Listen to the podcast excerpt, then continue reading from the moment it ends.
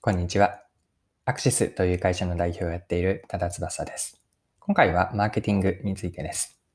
この内容からわかることは、最初にマーケティングとはそもそも何か、マーケティングの本質について掘り下げていければと思っています。で、後半では、選ばれるということを取り上げて、選ばれる理由、選ばれるメカニズムの掘り下げと、それを具体例で解説をしていければと思っています。で、マーケティングのものの見方とか考え方って、マーケティングの仕事を直接されていない方にも役立つと思っているんです。ですので、今回ぜひ聞いていただきたいなと思っている方は、マーケティングに興味のある方、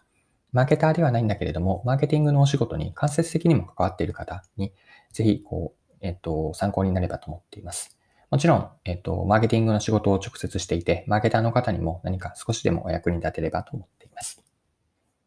はい。最初にそもそもマーケティングとは何かです。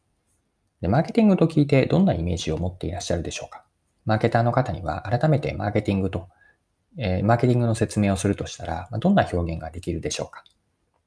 でマーケティングの定義は様々な人がいろいろな表現をしています。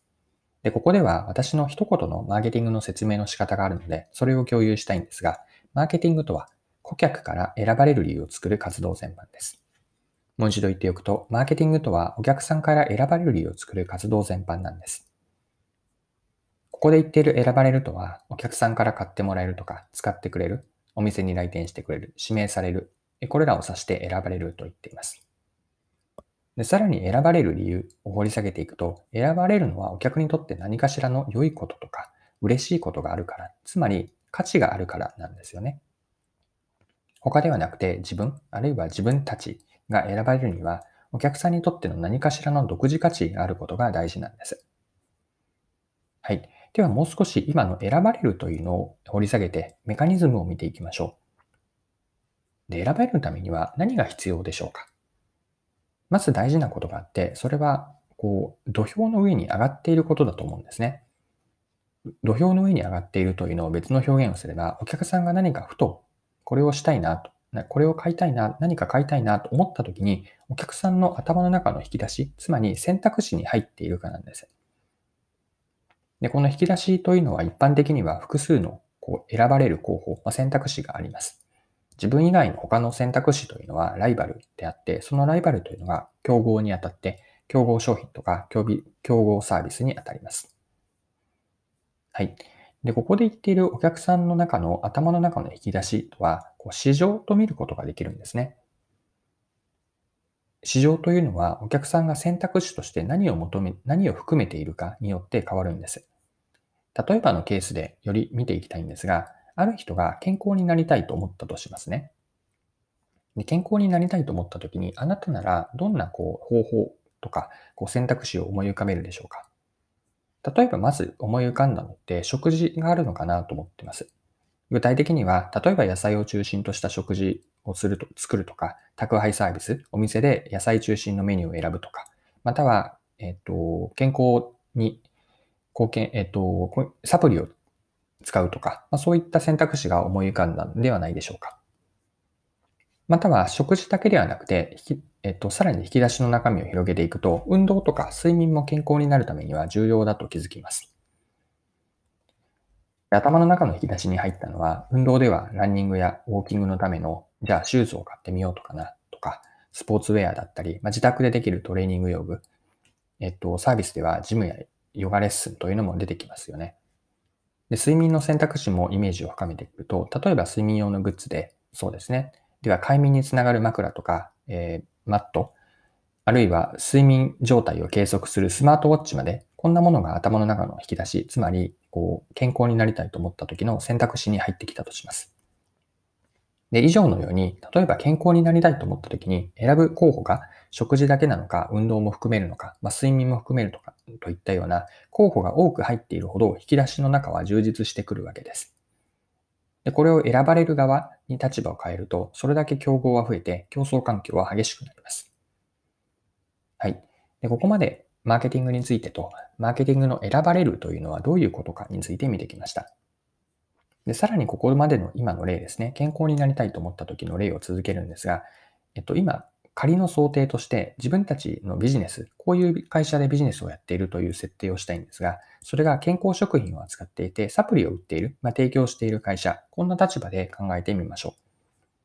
で、競合他社をサプリだけしか見ていなければ、市場設定は狭く、これは提供者視点でのあくまでこう、独りよがりの市場設定なんです。えというのは、先ほど見たように、健康になりたいと思った時に何も、えっと、消費者の選択肢というのは、サプリだけではなくて、もっと言うと、食品だけではなくて、運動とか睡眠に関する商品やサービスも入ってくるので、これらを競合と見れば、これがお客さんの視点、消費者視点での市場設定、つまりお客さんの頭の中の引き出しの設定の仕方になるんです。で、改めてお客さんがこのように選ぶ理由、選ぶというのは相対的なんですよね。お客さんがどんな状況で何と比べるかによって変わってくるんです。つまり何を言ってるかというと、お客さんの中の頭の中の引き出しの中身によって、他ではなく自分たちが選ばれる理由、これがマーケティングにつながってくるんですが、選ばれる理由を何にするか、どこに見出すかというのも変わってくるわけです。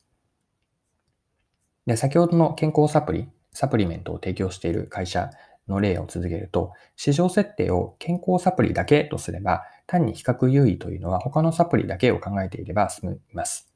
でしかし、これはお客さんの頭の中を適切に表していなくて、えっと、具体的にはお客さんの頭の中の引き出しというのは、サプリというのはあくまでワンノブゼムで、それ以外にも、ま、運動とか、もしかしたら睡眠のグッズというのも入ってくるかもしれません。引き出しという市場と、競合設定、競合というのは自分たちが比べる、比べられる相手なんですが、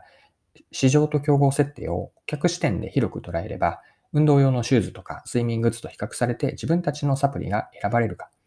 どこに選ばれる理由を見出していくか、作っていくかというのが大事なんです。で、考えを進めていくと、場合によっては、その、えっと、競争、競合ではなく、協業パートナーになるかもしれないんです。何を言ってるかというと、先ほどのサプリの例で言うと、運動後に取ると良いサプリをセットで提供するとか、寝つきが寝つきが良くなるような成分が入ったサプリを提供する。このような選ばれる理由、つまり価値提供にしていけば、運動用のシューズとか快眠グッズは一緒に選ばれるためのこうパートナーになるわけなんです。で、ここに唯一の正解はなくて、大事なのが顧客視点、お客さんの目線で考えることです。お客さんの頭の引き出しは何か、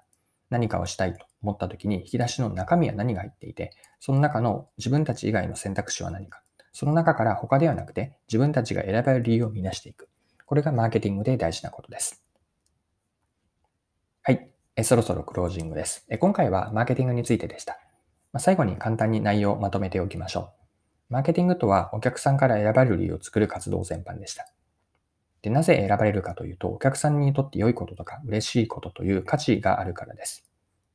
で、ここで考えてきたのは選ばれるというメカニズムだったんですが、お客さんの頭の中の引き出しを考えてみようというのが今回の内容でした。で、お客さんから選ばれるためには何を考えていけばいいかというと、前提としてお客さんが選ぶ理由というのは相対的で、お客さんがどんな状況で何と比べるかによって変わります。まあ、頭の中の引き出しというのは市場と競合設定なんですが、これを顧客視点で捉えていくと、何が競合で、何がもしかしたら協業パートナーになるのかというのも変わってきます。よってマーケティングで大事なのは顧客理解なんですけれども、顧客理解をお客さんの頭の中の引き出しは何か何かで、その中身はどういうものが入っているか、その中から自分たちが他ではなくて自分たちが選ばれる理由は何かというのを見極める。これがマーケティングで大事なことです。はい。今回も貴重なお時間を使って最後までお付き合いいただきありがとうございました。この配信のコンセプトは10分で見分けるビジネスセンスで、これからも更新は続けていくので、よかったら次回もぜひぜひよろしくお願いします。それでは今日も素敵な一日にしていきましょう。